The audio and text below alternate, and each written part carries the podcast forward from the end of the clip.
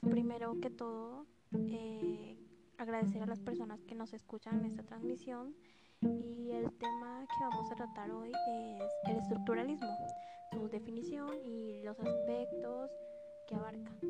El estructuralismo es un término que pertenece a la filosofía y que también se utiliza en diversas ciencias humanas. Sin embargo, su origen actual no surgió en el campo filosófico, sino que se atribuye a la lingüística de Ferdinand de Saussure, concretamente a partir de la publicación en 1916 de su obra Curso de Lingüística General. En ella, el autor explicaba la lingüística partiendo de la idea de estructuras distintas, la lengua, el habla, etc.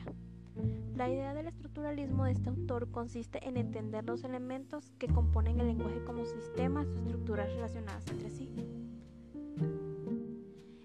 Estructuralismo de Saussure fue asimilado por otras ciencias humanas y pronto se convirtió en un método para comprender los fenómenos de la psicología, la economía, la antropología o para el análisis filosófico. El estructuralismo viene a ser un método de comprensión de una realidad, ya sea el lenguaje, la sociedad o la etnología. Este movimiento apareció como respuesta a otras visiones metodológicas de tipo histórico o índole subjetivo. Como idea general, el estructuralismo se, se, asienta en el concepto de estructura, que se presenta como un término que ordena una serie de fenómenos o, dicho otras palabras, un conjunto que clasifica.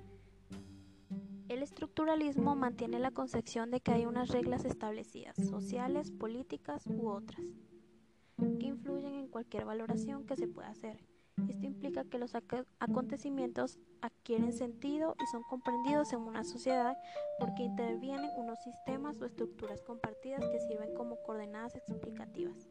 Algunos autores entienden el estructuralismo como una teoría que aporta unos patrones de comportamiento en cualquier realidad Pensemos en las distintas formas de gobierno, democracia, monarquía absoluta o comunismo. Todos ellos tienen una estructura de poder y no importa el sistema ni la época, sino que es posible analizar una forma de gobierno como algo que ocurre a partir de la interacción de elementos distintos como se hace la compresión de la fotosíntesis o los ecosistemas. La psicología y la sociología durante una parte del siglo XX tuvieron un enfoque estructuralista en el caso de la sociología, autores como Max Weber describieron los distintos modelos que participan en el trabajo, concebiéndolos como estructuras de organización de producción o relativas a la burocracia. Esto implica que entre la totalidad de algo, por ejemplo, el trabajo y una parte concreta, esa sería la actividad laboral de una empresa, hay algo intermedio, una estructura que facilita la comprensión global. Por otra parte, las ideas claves o los puntos claves que hay que tener en cuenta para el estructuralismo es que basta mirar con nuestra sociedad y compararla con otras para encontrar estructuras que la diferencien.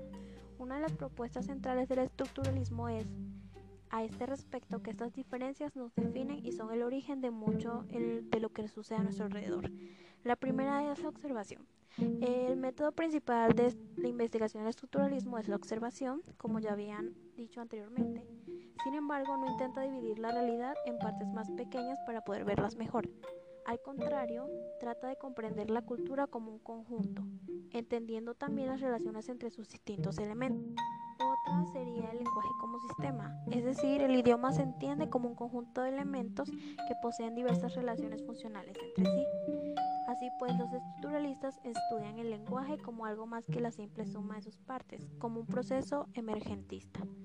El enfoque descriptivo es el movimiento que realiza los estudios de un enfoque descriptivo para lo que analiza las estructuras sociales y relaciones que se establecen entre ellas, llegando de este modo a una descripción de las mismas. Además, recurre al método inductivo, fundando teorías a partir de evidencias que se encuentran en la sociedad.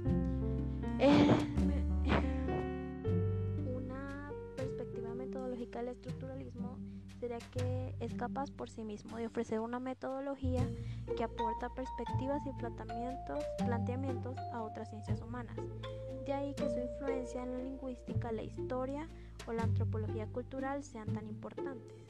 Eso fue todo por ahora. Gracias por estar en esta transmisión y espero que les haya gustado. Un placer.